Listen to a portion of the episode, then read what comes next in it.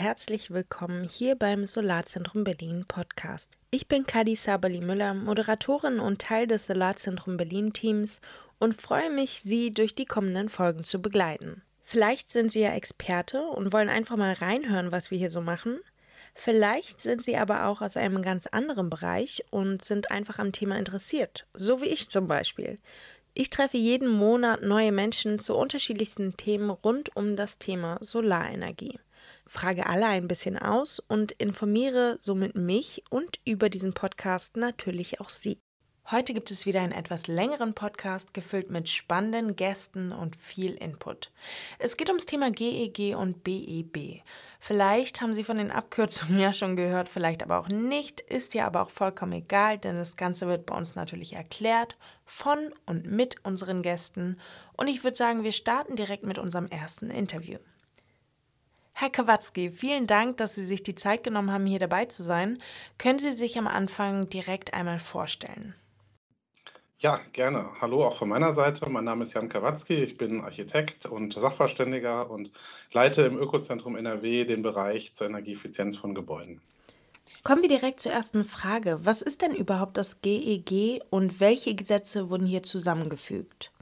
Ja, das GEG e ist das Gebäudeenergiegesetz. Das ist äh, jetzt vor ziemlich genau einem Jahr in Kraft getreten und stellt eine Zusammenlegung dar von drei bisherigen alten Regelungen. Zum einen die Energieeinsparverordnung, die also die Anforderungen an Wärmedämmung beispielsweise von Gebäuden enthielt. Dann das Energieeinspargesetz, das war eine gesetzliche Grundlage der Energieeinsparverordnung. Und zu guter Letzt noch das Erneuerbare Energien-Wärmegesetz, was wir seit 2009 in Deutschland haben, was vorgibt, dass bei Neubauten entsprechend äh, erneuerbare Energien oder Ersatzmaßnahmen genutzt werden müssen. Die drei werden zusammengeführt oder sind zusammengeführt worden im letzten Jahr zum Gebäudeenergiegesetz. Wieso wurde das so gemacht? Es gab verschiedene Gründe. Zum einen gab es einen äh, Novellierungsbedarf, der sich aus der EU-Gebäuderichtlinie ergeben hat. Ähm, die EU-Gebäuderichtlinie hat ja vorgegeben, dass äh, alle Mitgliedstaaten im Neubau einen sogenannten Niedrigstenergiestandard einführen müssen. Ab Anfang 2019 für öffentliche Gebäude, ab Anfang 2021 für alle Gebäude. Das hat man mit dem Gebäudeenergiegesetz umgesetzt. Man hat allerdings hatte politisch beschlossen, äh, hier keine energetischen Verschärfungen vorzunehmen, sondern diesen Neubau oder diesen Niedrigstenergiestandard ähm, auf dem Niveau zu belassen, wie ihn die Energieeinsparverordnung seit 2016 vorgegeben hat. Der zweite Grund ist, dass man äh, in diesen parallel bestehenden Regelungen zum Teil abweichende äh, Details hatte, abweichende Anforderungen hatte und das vereinheitlichen und auch vereinfachen wollte. Und für welche Gebäude gilt das GEG e denn dann jetzt? Das Gebäudeenergiegesetz gilt wie auch die Energieeinsparverordnung zuvor äh, für alle Gebäude, also heißt es, die unter Einsatz von Energie beheizt oder gekühlt werden. Das heißt, es gilt natürlich nicht für unbeheizte Gebäude. Es gibt aber auch noch ein paar Ausnahmen. Also es gibt zum Beispiel die gesamten Gebäude, die der Religionsausübung dienen, die Kirchen, die fallen nicht unter das Gebäudeenergiegesetz. Ähm, Gebäude, die auf weniger als 12 Grad beheizt werden oder weniger als vier Monate im Jahr, also so ähm, ja, niedrig beheizte oder nur teilbeheizte Gebäude fallen nicht runter. Und noch ein paar andere Dinge wie irgendwelche Glashäuser für die Aufzucht von Pflanzen und so weiter. Aber grundsätzlich kann man sagen, im Großen und Ganzen gilt das Gebäudeenergiegesetz für alle beheizten oder gekühlten Gebäude, egal ob Wohn- oder Nichtwohngebäude. Das heißt, egal ob Gewerbe oder privat, also wirklich alle. Genau, alle Gebäude, in denen Energie gebraucht wird für den Betrieb, fürs Heizen oder Kühlen. Wobei man sagen muss, dass die Prozesse ausgenommen sind, wenn also ein Gebäude gekühlt wird, um darin irgendwelche Waren zu kühlen. Ein, ja. ein, ein Kühlhaus, ein Kühlraum oder ähnliches, das fällt raus. Es geht tatsächlich nur um Gebäude, die im Sommer gekühlt werden und im Winter geheizt werden. Okay, also wenn ich jetzt einen Hausbau plane, was muss ich da ganz genau beachten, äh, wenn es zum Beispiel auch nur um den Anbau geht oder so? Mhm. Das Gebäudeenergiegesetz enthält Anforderungen zum einen für den Neubau von Gebäuden oder eben auch für die Änderung an bestehenden Gebäuden.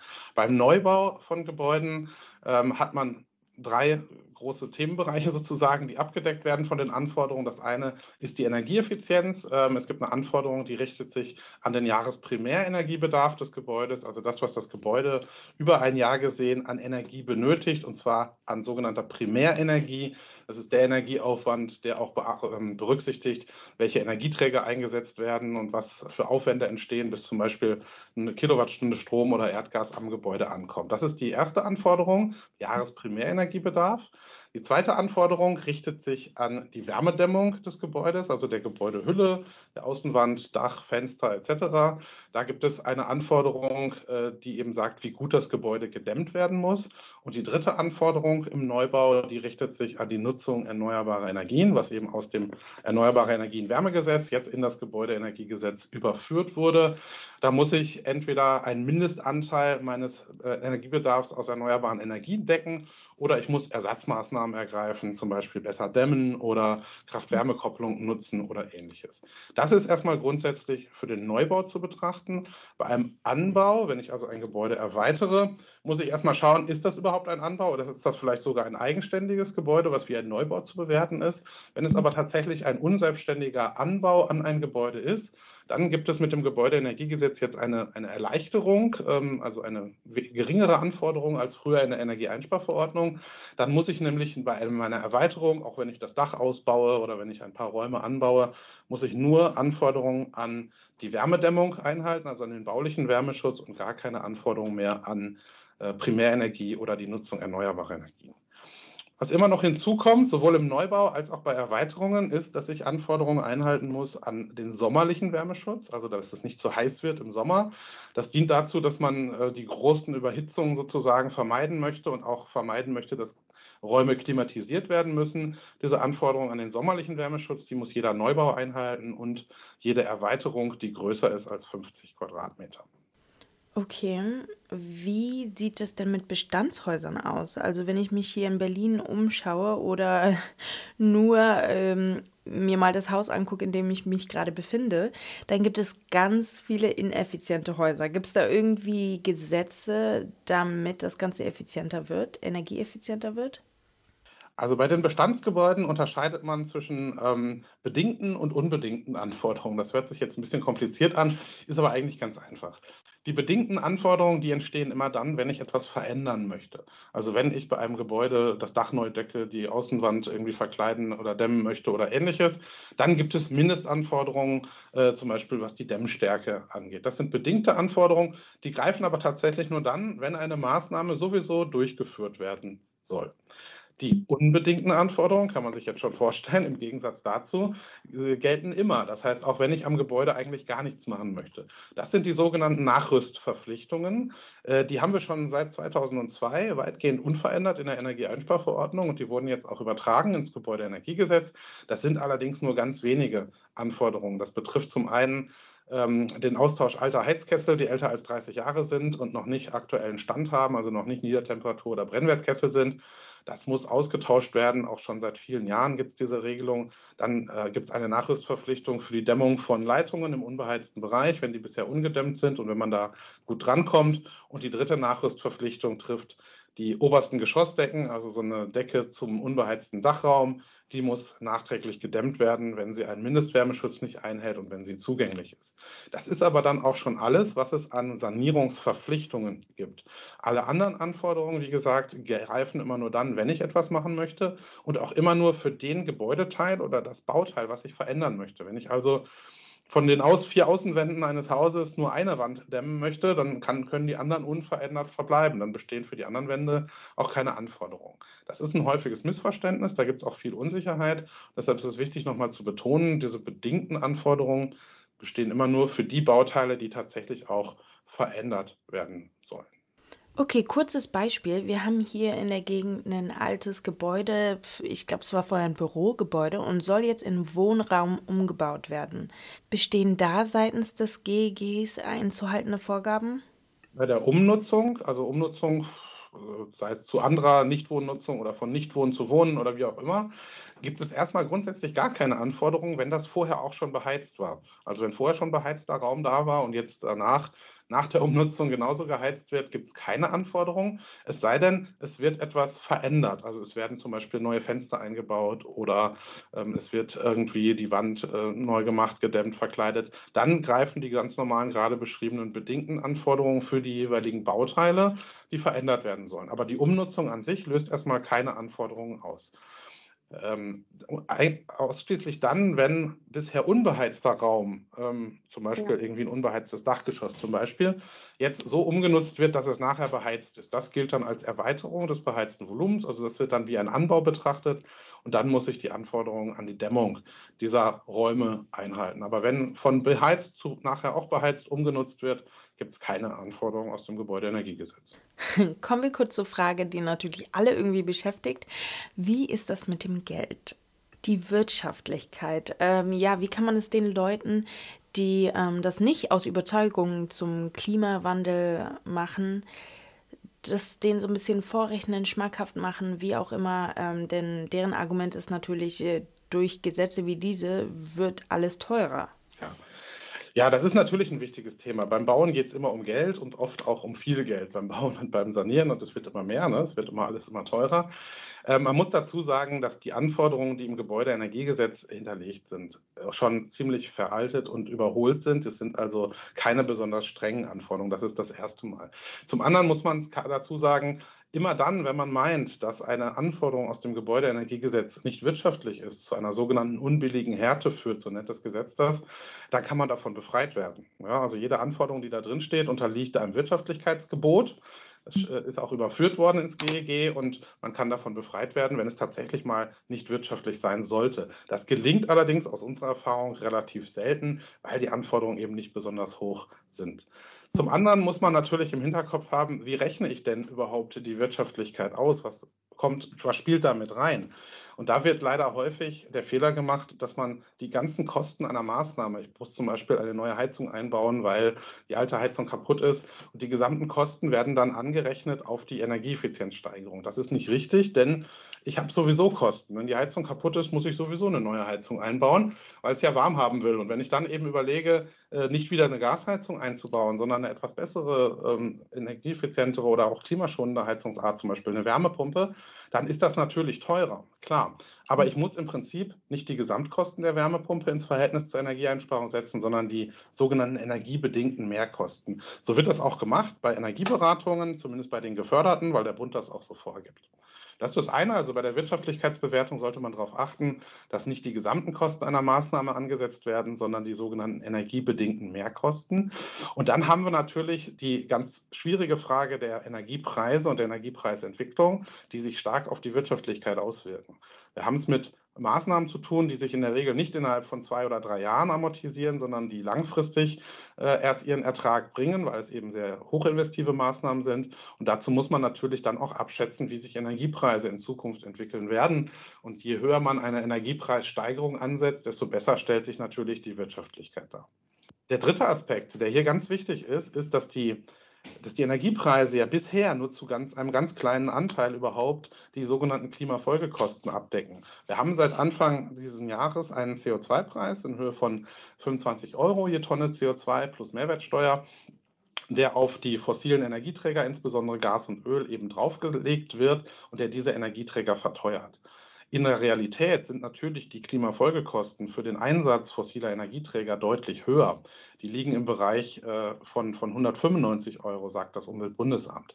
Das heißt, wenn wir Klimafolgekosten, die alle auf uns alle zukommen in der Zukunft, jetzt schon mit einrechnen würden in Wirtschaftlichkeitsbewertungen, würden wir auch hier zu völlig anderen Ergebnissen kommen. Die CO2-Preise werden steigen, das, da ist von auszugehen. Das ist jetzt schon im Brennstoffemissionshandelsgesetz hinterlegt, dass man also bis 2025 auf 55 Euro je Tonne CO2 steigen möchte.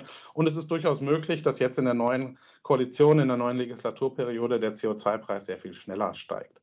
Deshalb ist unsere Empfehlung immer in den vielen Energieberatungen, die wir machen, ähm, möglichst von fossilen Energieträgern wegzukommen, um auch hier diese Preissteigerung durch den CO2-Preis aber auch gerade beim Erdgas durch diese Verknappung, die wir im Moment erleben, ähm, die hat viele Gründe, aber die führt eben dazu, dass der Erdgaspreis auch sehr stark ansteigt. Und unsere Empfehlung ist hier möglichst auf erneuerbare Energien zu setzen, um äh, auch langfristig äh, eine wirtschaftliche Versorgung des Gebäudes zu ermöglichen.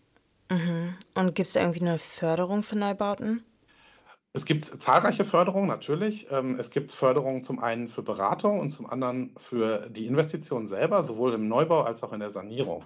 Das ist auch ein ganz wichtiger Aspekt, denn jeder, der ein Gebäude hat und das zum Beispiel verändern möchte, sanieren möchte oder sanieren muss, der sollte auf jeden Fall die äh, Energieberatungsförderung in Anspruch nehmen. Denn ähm, es stehen große Investitionen an in der Regel und da sollte man sich auch sicher sein, dass man diese Investitionen in die Maßnahmen steckt, die für das Gebäude sinnvoll sind. Es gibt schon seit, ich glaube, seit über 15, 20 Jahren eine Förderung für Energieberatung bei Wohngebäuden. Ähm, über das BAFA, Energieberatung äh, für Wohngebäude heißt es dort, äh, können 80 Prozent oder bis zu 80 Prozent der Kosten einer solchen Energieberatung bezuschusst werden.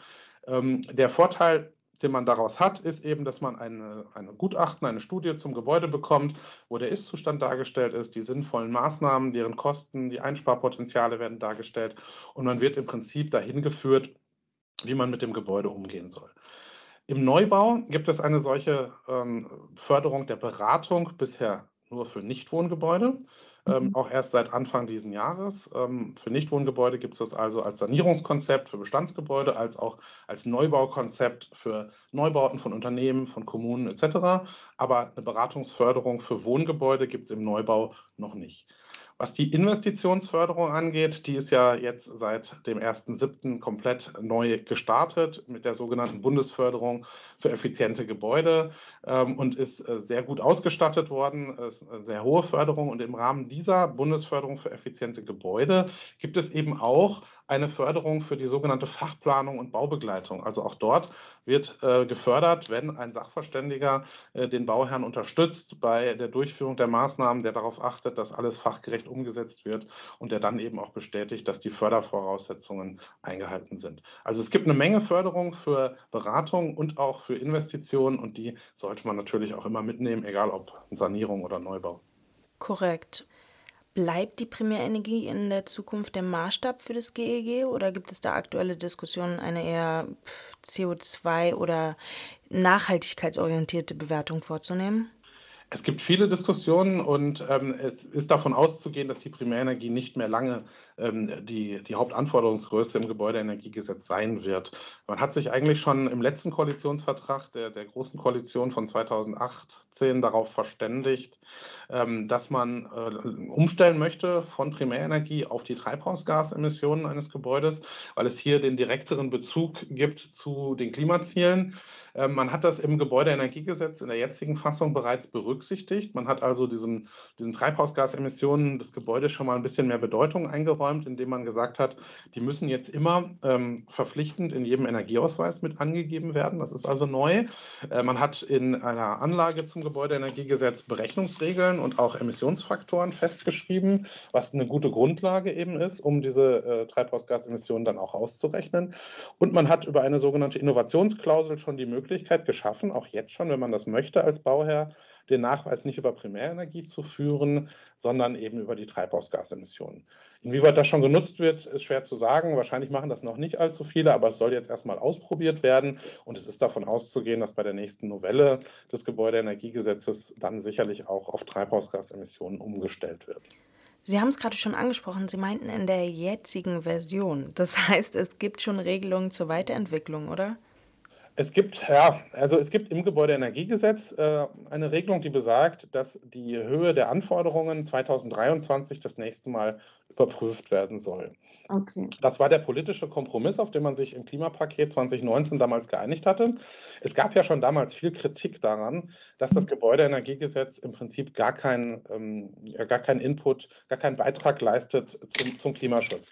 Jetzt hat äh, der Gebäudebereich im letzten Jahr als einziger Sektor seine Klimaschutzziele verfehlt. Das Bundesklimaschutzgesetz gibt ja für jeden Sektor konkrete äh, Emissionsreduktionsziele vor. Und ähm, der Gebäudebereich hat seine Ziele verfehlt. Er lag um zwei Millionen Tonnen CO2-Emissionen zu hoch. Ähm, das Bundesklimaschutzgesetz verlangt ein Sofortprogramm, ähm, was jetzt ansteht, was umgesetzt werden muss, um wieder auf Zielerreichungskurs zu kommen. Und da ist eigentlich schon ähm, klar, dass wir nicht 2023 erst, sondern schon im nächsten Jahr 2022 davon ausgehen können, dass es eine Novelle des Gebäudeenergiegesetzes geben wird. Ähm, es gibt erst die Ideen, was man da machen könnte. Es gibt einen Vorschlag beispielsweise aus Baden-Württemberg, wie ein GEG 2.0 aussehen könnte. Aber das wird jetzt sicherlich auch äh, aktuell gerade Bestandteil der Koalitionsverhandlungen sein, wie das Gebäudeenergiegesetz dann im nächsten Jahr, ich hoffe, relativ schnell weiterentwickelt wird, damit es dann auch endlich einen aktiven Beitrag zum Klimaschutz leisten kann. Kommen wir zum Abschluss vielleicht noch mal kurz zum BEG, der nächsten Abkürzung. Ähm, können Sie uns vielleicht kurz erklären, was das denn ist? Ja, die BEG ist die Abkürzung für die Bundesförderung für effiziente Gebäude. Und das ist ein, ein Förderprogramm des Bundes, ähm, das die ganzen bisherigen Förderprogramme, die man hatte bei KfW und BAFA, zusammengefasst hat. Ähm, das BEG ist die BEG ist gestartet äh, zum Jahreswechsel äh, diesen Jahres ähm, mit den Einzelmaßnahmen zunächst als Zuschuss beim BAFA und jetzt zum 1.7. sind alle Bereiche gestartet. Es gibt dort eine Förderung zum einen für den Neubau von sogenannten Effizienzhäusern oder bei Nichtwohngebäuden heißen sie Effizienzgebäude. Und zum anderen gibt es eine Förderung für die Sanierung von Gebäuden und da unterscheidet man dann auch wieder zwischen solchen Effizienzhausstandards. Wenn ich also das gesamte Gebäude energetisch saniere und einen, einen Effizienzhausstandard erreiche, gibt es eine etwas höhere Förderung. Und wenn ich das nicht mache, sondern nur einzelne Maßnahmen umsetze, dann gibt es eine Förderung für die Einzelmaßnahmen. Das Besondere oder das Schöne an der BEG-Förderung äh, jetzt äh, in der neuen Fördersystematik ist, dass man sich für alle Bereiche, egal ob Wohn- oder Nichtwohngebäude, Neubau oder Sanierung, frei aussuchen kann, ob man die Förderung als Kredit haben möchte mit Tilgungszuschuss oder ob man einen direkten Zuschuss haben möchte. Und das erhöht natürlich sehr deutlich die Flexibilität und die, die Nutzbarkeit dieser Förderung. Bisher gab es den direkten Zuschuss nur in Ausnahmefällen, also in der Regel bei den Ein- und Zweifamilienhäusern in der Sanierung. Jetzt gibt es die Möglichkeit, auch überall statt dem Kredit mit Tilgungszuschuss dann den Direktzuschuss zu wählen.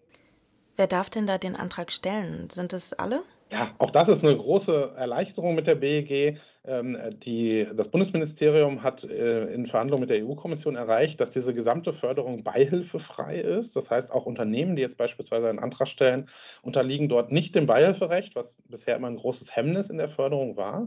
Und eine Voraussetzung für diese Beihilfefreiheit war, dass wirklich ähm, jeder antragsberechtigt sein muss. Also jeder außer der Bund und die Länder selber, die Bundesländer selber, kann Anträge stellen. Das heißt, äh, egal ob Privatperson, ob Verein, soziale Einrichtung, Unternehmen, Kommune, ähm, kommunales Unternehmen, was auch immer, jeder und jede kann dort einen Antrag stellen.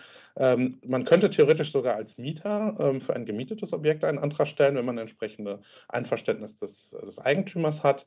Ähm, das ist also jetzt sehr offen und sehr breit aufgestellt. Wenn ich mir den Antrag vorstelle, dann ist das immer sehr viel Papierkram und Fragen, von denen ich selbst die Antwort wahrscheinlich gar nicht kenne. Gibt es da vielleicht eine Hilfe bei Antragstellung? Ja, die gibt es, die braucht man sogar in den meisten Fällen, denn für die Antragstellung braucht man eine Person, die auf der Energieeffizienz-Expertenliste für die Förderprogramme des Bundes eingetragen ist. Also einen Sachverständigen oder eine Sachverständige, die den Antragsteller unterstützt, die bestätigt, dass die geplante Maßnahme förderfähig ist, die dann eine Baubegleitung macht und am Ende auch bestätigt, dass alles antragsgerecht umgesetzt wurde. Das braucht man bei den Effizienzhäusern im Neubau und Sanierung sowieso auch bei den meisten Einzelmaßnahmen, nur bei den Einzelmaßnahmen an den Heizungsanlagen, also für eine neue Heizungsanlage oder eine Heizungsoptimierung, da ist das nichts verpflichtend. Da würde theoretisch auch die Fachunternehmererklärung des ausführenden Handwerkers ausreichen. Aber ansonsten sollte man eigentlich immer Unsere Empfehlung ist immer zunächst eine Energieberatung zu machen äh, oder machen zu lassen von einem zugelassenen Energieberater. Auch das wird ja gefördert, um dann eben äh, mit dieser Unterstützung dieser Energieberatung und dieser Person dann auch die Förderanträge stellen zu können.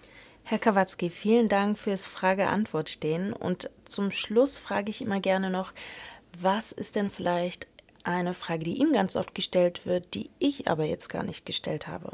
Ja, was wir oft versuchen klarzumachen in unseren Beratungen ist, dass man die Langfristperspektive im Blick haben soll. Was möchte ich mit meinem Gebäude erreichen? Wo möchte ich hinkommen? Wir erleben es leider häufig, dass heute noch Gebäude gebaut werden, die nicht klimaneutral sind. Und wenn wir in Deutschland 2045 klimaneutral sein wollen, dann muss man das ganz klar als Fehlinvestition bezeichnen, denn diese Gebäude müssten dann in den nächsten 20 Jahren nochmal nachgebessert werden. Auf der anderen Seite, wer Bestandsgebäude saniert, der kann oft nicht alles in einem machen und der braucht einen Sanierungsfahrplan.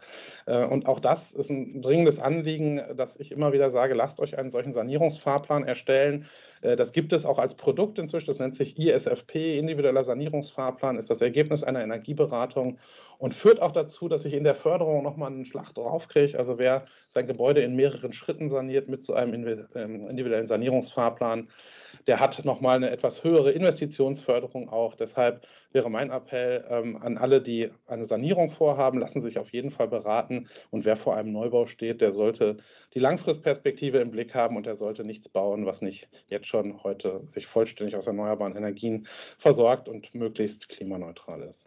Vielen Dank dafür. Ja, vielen Dank auch von meiner Seite. Bundesförderung für effiziente Gebäude. Das ist natürlich ein Thema, was uns mega interessiert. Um es da aber auf Berlin zu konkretisieren, gehen wir direkt ins nächste Gespräch mit Caroline Freund und Ulrich Seifert von der Senatsverwaltung für Wirtschaft, Energie und Betriebe. Herzlich willkommen bei uns im Solarzentrum Podcast. Können Sie sich am Anfang direkt einmal vorstellen? Frau Freund vielleicht als erstes und anschließend Herr Seifert. Mhm. Ja, guten Tag. Danke, ähm, dass wir beide die Möglichkeit haben, heute hier am Podcast teilzunehmen. Mein Name ist Caroline Freund. Ich arbeite in der Senatsverwaltung für Wirtschaft, Energie und Betriebe und ähm, bin zusammen mit Herrn Seifert aus dem Energiereferat ähm, betraut mit dem Förderprogramm und ich bin im Bereich der Wirtschaftsförderung tätig und da geht es darum, ja, alles äh, so Fragen rund um die Programmdurchführung zu klären und ähm, ja, den Mittelabfluss zu gewährleisten, also die Förderpraxis äh, des Programms durchzuführen. Hallo auch von meiner Seite. Ähm, ich äh, bin Ulrich Seifert. Ich bin im Energiereferat in der Senatsverwaltung für Wirtschaft, Energie und Betriebe tätig und dort in der Arbeitsgruppe 2 Erneuerbare Energien. Ich freue mich sehr, dass äh, Ihnen ein bisschen gemeinsam mit meiner Kollegin Frau Freund über unser Förderprogramm Effiziente Gebäude Plus berichten darf. Vielen Dank, Frau Freund und Herr Seifert, dass Sie Zeit gefunden haben, hier mitzumachen. Ähm, wir hatten gerade eine Einleitung zum BEG. Wie könnten wir dort eine Überleitung machen zum Förderprogramm Effiziente Gebäude Plus? Das BEG, das äh, ist ähm, ja so eine Art äh, Masterplan vielleicht auch für unsere Förderung. Denn äh, das BEG, also die Bundesförderung für effiziente Gebäude, die Anfang diesen Jahres äh, vom Bund oder vielmehr vom Bundeswirtschaftsministerium aufgesetzt wurde und durch die BAFA und KfW ausgereicht äh, wird in Form von Zuschüssen und auch von Kreditunterstützung mit Tilgungszuschuss, ähm, lässt sich wunderbar mit ähm, unserem Programm, dem ähm, Programm Effiziente Gebäude Plus, äh, kombinieren. Darauf haben wir äh, sehr viel Wert gelegt bei der Konzeption ähm, der Förderung, sodass ähm, es noch attraktiver ist, äh, diese Bundesförderung ähm, in Anspruch zu nehmen, wenn man, wie gesagt, auch die, die Landesmittel, also über das äh, effiziente Gebäude Plus Programm in Anspruch nimmt. Dies, äh, ähm, das betrifft nur Berlin, ist das richtig? Das betrifft nur Berlin, genau. Das kann nur von Gebäudeeigentümerinnen und Eigentümern ähm, im Land Berlin ähm, beantragt werden. Es geht auch ähm, nur in der Regel für ähm, private ähm, mhm. Eigentümerin. Mhm. Für ähm, die der öffentlichen Hand äh, gibt es äh, das sogenannte BENE-Programm, das äh, von der Umweltverwaltung ähm, aufgesetzt wird und äh, Anfang des nächsten Jahres so wieder zur Verfügung stehen wird. Wichtig vielleicht auch noch bei dem Effiziente Gebäude Plus Programm, Bauantrag und Bauanzeige müssen vor dem 1. Februar 2002 gestellt worden sein. Damit weichen wir vom BEG etwas ab. Okay, das heißt, ähm, Sie haben vorab schon gesagt, Sie haben das beide äh, zusammen entworfen. Können Sie ähm, das Förderprogramm Effiziente Gebäude Plus einmal kurz richtig vorstellen? Und was und wer wird denn hier überhaupt gefördert? Gefördert werden, wie gesagt, private Gebäudeeigentümerinnen und Eigentümer. Es richtet sich sowohl ähm, oder ist sowohl konzipiert für Wohn- wie für Nichtwohngebäude. Ähm, adressiert werden in erster Linie, wie gesagt, Einfamilienhäuser, Mehrfamilienhäuser, einschließlich auch großer Miethäuser ähm, sowie halt eben auch äh, Eigentümer und Eigentümerinnen von Gewerbeeinheiten oder Bürogebäuden oder zum Beispiel auch alten Wohnheimen oder Pflegeeinrichtungen. Das ist also eine äh, sehr große Bandbreite. Ähm, der Neubau, das ist auch wieder eine Abgrenzung zum BEG, der wird bei uns nicht gefördert. Ziel des Ganzen ist es, ähm, die energetische Sanierung im Land Berlin voranzubringen. Da ist die Sanierungsrate ähm, circa 1 Prozent oder leicht unter 1 Prozent nicht besonders hoch und dadurch halt langfristig Einsparungen bei CO2-Emissionen im Sinne der Berliner Klimaziele äh, zu bewirken. Mhm. Die Fördermaßnahmen, so wie ich das verstanden habe, gliedern sich ja in thematisch in fünf unterschiedliche Module. Können Sie vielleicht kurz die Module einmal vorstellen? Ja, da steige ich ähm, mal bei der Frage ein.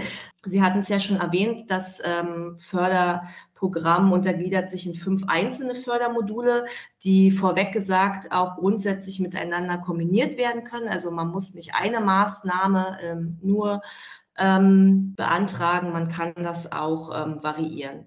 Ähm, das erste Fördermodul nennt sich Wärmeschutz der Gebäudehülle. Das umfasst Maßnahmen wie die Dämmung von Außenwänden oder zum Beispiel den Austausch von Fenstern. Im zweiten Fördermodul wird die Erstellung eines gebäudeindividuellen Sanierungsfahrplans gefördert.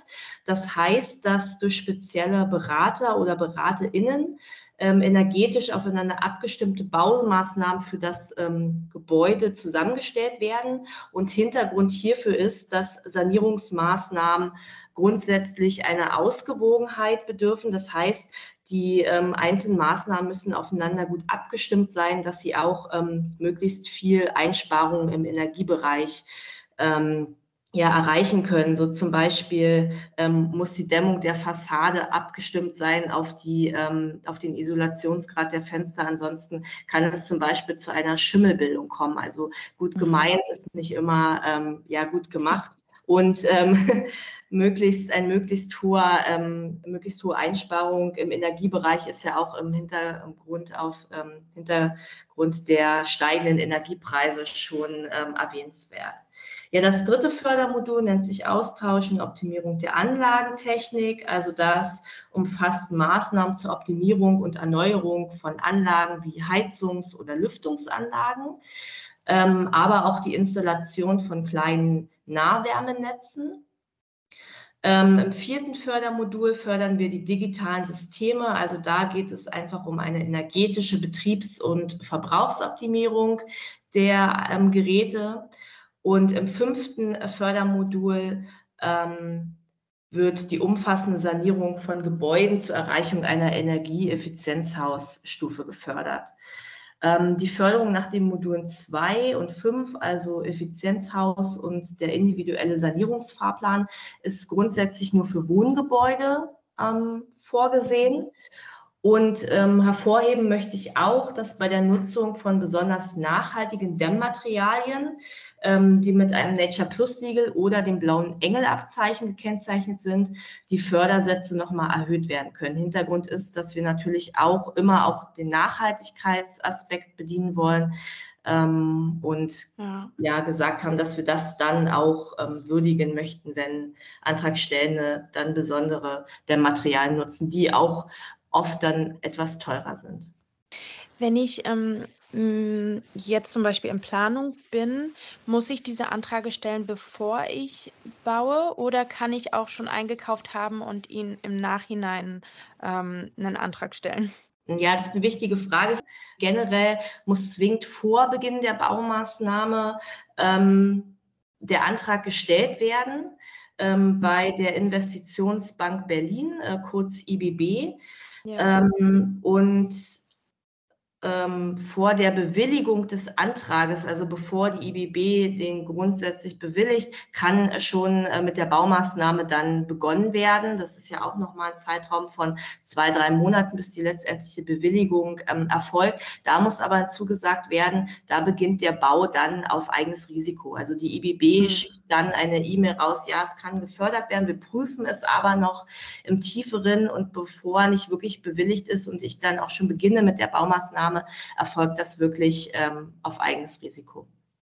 Okay, wie ähm, hoch ist denn die Förderung oder kann die Förderung sein? Und ist da irgendwie eine Kombination mit anderen Förderprogrammen auch noch möglich? Mhm. Da würde ich mich gerne dann nochmal äh, einklinken. Und zwar, die Förderung ähm, wird, wie schon eingangs erwähnt, als Zuschuss ausgereicht und die Fördersätze bewegen sich zwischen 10 und 40 Prozent der förderwegen Kosten, je nach geförderter Maßnahme. Mhm. Um ein paar Beispiele herauszugreifen, Maßnahmen zum Wärmeschutz der Gebäudehülle etwa, also aus dem Modul 1, werden in der Regel mit 20 Prozent gefördert und für die Verwendung von besonders nachhaltigen Dämmmaterialien, das hatte meine Kollegin von Freund ja eben auch schon erläutert, ähm, geben wir einen Bonus aus. Das sind nochmal 10 Prozentpunkte, die dann zusätzlich dafür gewährt werden.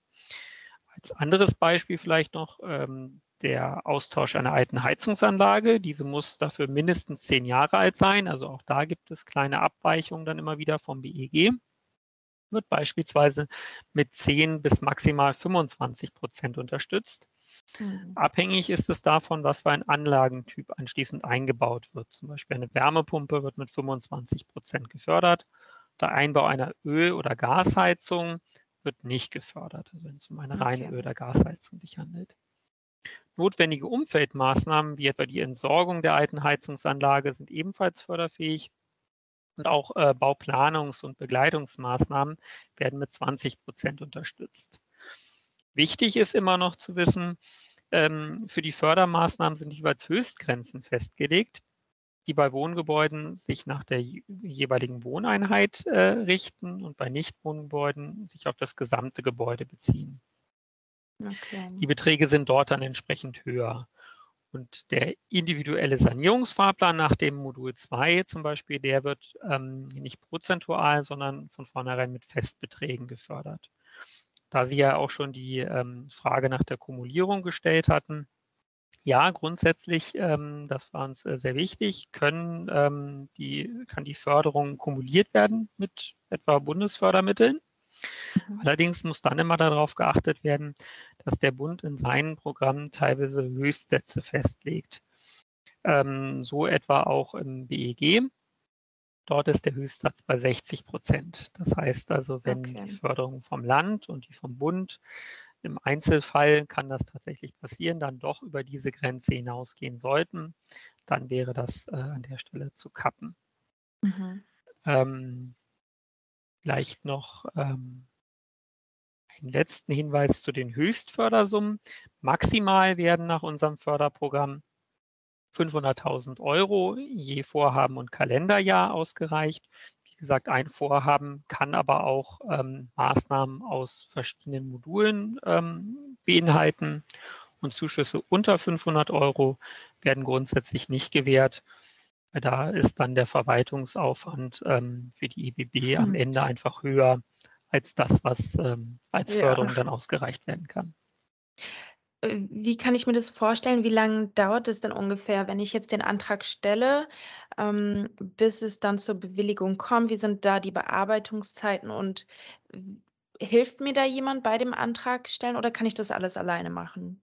Ja, also ähm, die Erfahrung sagt es, ähm, bislang läuft das Programm ja erst seit dem 2. August. Also wir haben mhm. jetzt noch gar nicht so viel Förderpraxis, aber die ersten Anträge bei der Investitionsbank Berlin, die dort eingegangen sind, wurden jetzt bewilligt. Also kann man ähm, sagen, ähm, wenn die, bis die ganzen Unterlagen geprüft äh, sind, dauert es ungefähr acht Wochen.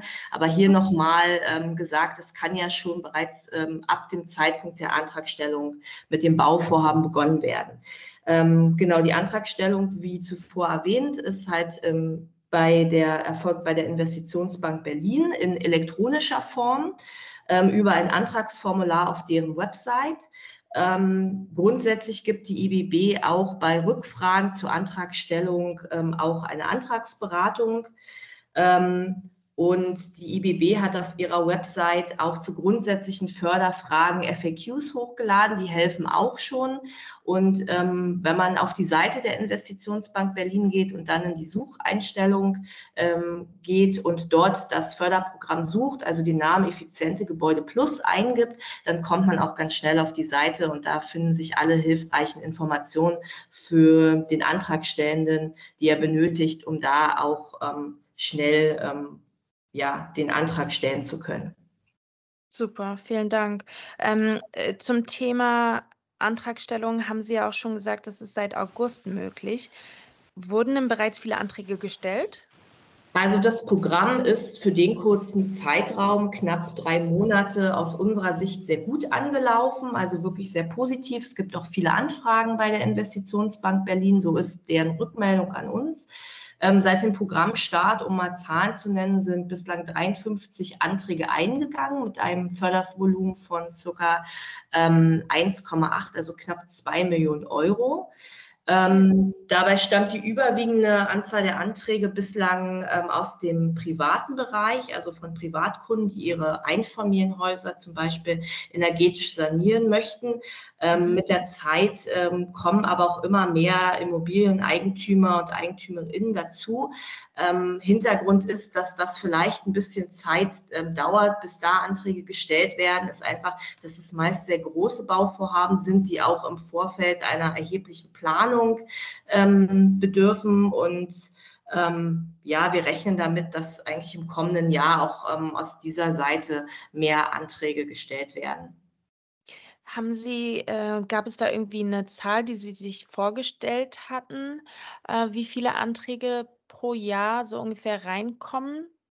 Also grundsätzlich haben wir ähm, ja einen ähm, ja, Topf, wo wir sozusagen die Mittel hernehmen. Also das ist ähm, ähm sind Sivana-Mittel. Also das Sivana-Mittel, das ist einfach im Land Berlin ein Sondervermögen der Infrastruktur der wachsenden Stadt und äh, des Nachhaltigkeitsfonds, also so wird Sivana dann abgekürzt. Und für das mhm. Förderprogramm haben wir jetzt ähm, für die nächsten drei Jahre, also bis Ende 23, also so lange läuft das Förderprogramm jetzt erstmal, kann natürlich auch noch verlängert werden, ähm, rund 48 Millionen Euro im Topf.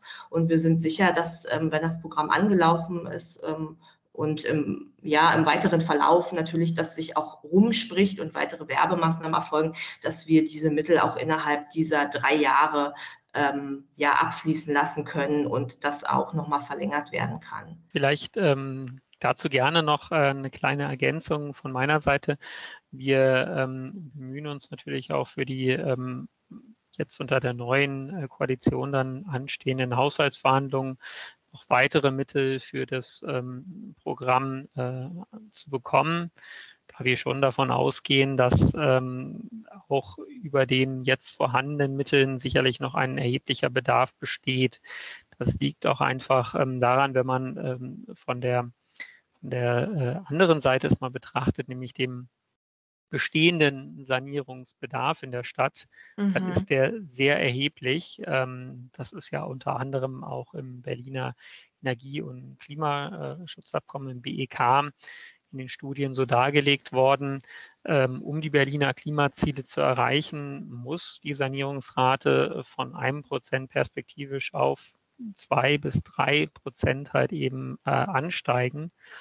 Und ähm, dafür äh, bedarf es doch erheblicher Anreize, ähm, denn äh, ordnungsrechtliche Impulse könnten nur vom Bundesgesetzgeber äh, kommen. Und ja. da hatten Sie ja zuvor schon den Beitrag möglicherweise auch zum Gebäudeenergiegesetz äh, darüber diskutiert. Genau. Vielen Dank, Frau Freund. Vielen Dank, Herr Seifert, für Ihre Zeit. Und ich halte mich natürlich auf dem Laufenden, wie das Programm so weiterläuft und wie die Zahlen nach oben steigen. Hier im guten Sinne natürlich. Und wünsche Ihnen eine schöne Restwoche. Bis bald. Vielen okay. Dank. Ebenso. Danke. Tschüss. Tschüss. Sie haben noch weitere Fragen zum GEG, BEK, ENEG, ENEK, was auch immer die Abkürzung ist, oder Sie haben Vorschläge für einen Podcast, dann melden Sie sich doch bitte im Solarzentrum Berlin. Und um mehr Informationen zum Thema Solarenergie in Berlin zu erhalten, hören Sie doch einfach in unsere anderen Podcast-Folgen rein auf Spotify, YouTube oder wo auch immer Sie Ihre Podcasts hören. Unsere Energieberater freuen sich natürlich auch, Sie bei Ihrem persönlichen Projekt zu unterstützen. Melden Sie sich einfach im Solarzentrum Berlin und vereinbaren Sie eine kostenfreie Beratung. Bis zum nächsten Mal.